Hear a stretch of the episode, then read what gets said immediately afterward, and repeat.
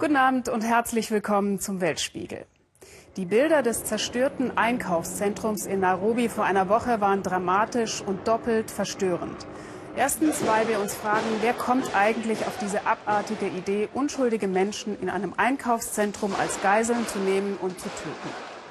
Und zweitens, weil wir unser Weltbild ein Stück weit korrigieren müssen. Islamistische Terroristen, das sind ja dem Klischee nach diejenigen, die von der arabischen Halbinsel oder vom Hindukusch aus den Westen attackieren. Aber in diesem Fall kamen die Terroristen offenbar auch aus der anderen Himmelsrichtung.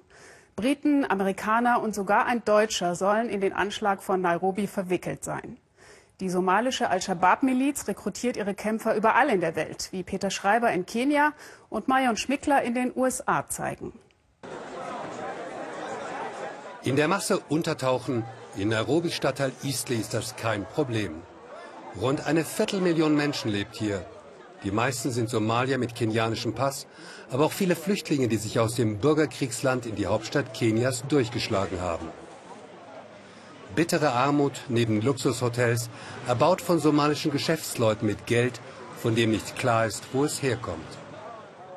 In Eastleigh gibt es Dutzende von Moscheen. In einigen, so heißt es, würden extremistische Botschaften gepredigt. Wie viele Anhänger die Kämpfer der islamistischen Al-Shabaab hier haben, ist schwer auszumachen. Ibrahim Ali Malim ist ein muslimischer Geistlicher, der sich für Toleranz einsetzt. Doch selbst bei seinen Gemeindemitgliedern ist er sich nicht sicher. Er kann schon in das Herz der Menschen blicken. Es mag Leute bei uns geben, die mit Al-Shabaab sympathisieren. Mit dem Islam, wie ich ihn verstehe, hat das aber nichts zu tun. Die Extremisten wollen doch nur Unfrieden stiften zwischen Muslimen und Nichtmuslimen. Al-Shabaab ist arabisch und heißt die Jugend. Allein in Isli sollen 300 Jugendliche in den letzten Jahren angeworben worden sein. Einen von ihnen treffen wir in einem Hinterhof. Sein Gesicht sollen wir nicht zeigen, ihn einfach Ahmed nennen. Fünf Monate wurde er in Somalia für den Terrorkampf ausgebildet. Bei einem Feuergefecht zwischen rivalisierenden Fraktionen von Al-Shabaab wurde er durch mehrere Schüsse verletzt.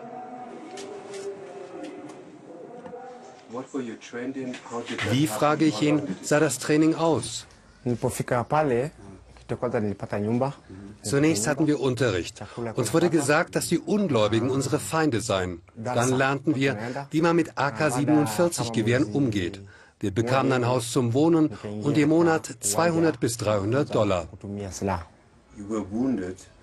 Warum, frage ich, bist du nach deiner Verwundung nach Kenia zurückgegangen? Ich ging nach Somalia für den Dschihad, für den Heiligen Krieg. Aber dann sah ich, dass wir vor allem gegen Somalis kämpften. Es kann doch nicht richtig sein, dass wir andere Muslime töten.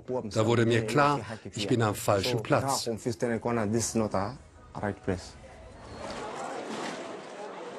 Nairobis Stadtteil Eastleigh gilt als mögliches Rückzugsgebiet und heimliche Basis der Al-Shabaab. Der Geschäftsmann Abdul Nasir zeigt mir ein Wohnhaus, wo vor fast genau einem Jahr Waffen und Sprengstoff gefunden wurden. Uh, Die Polizei hat das Haus in der Nacht gegen 2 Uhr durchsucht. In einer der Wohnungen hinter mir fanden sie Kalaschnikows, Granaten und selbstgebaute Bomben. Das war zu der Zeit, als hier in der Nachbarschaft mehrere christliche Kirchen angegriffen wurden.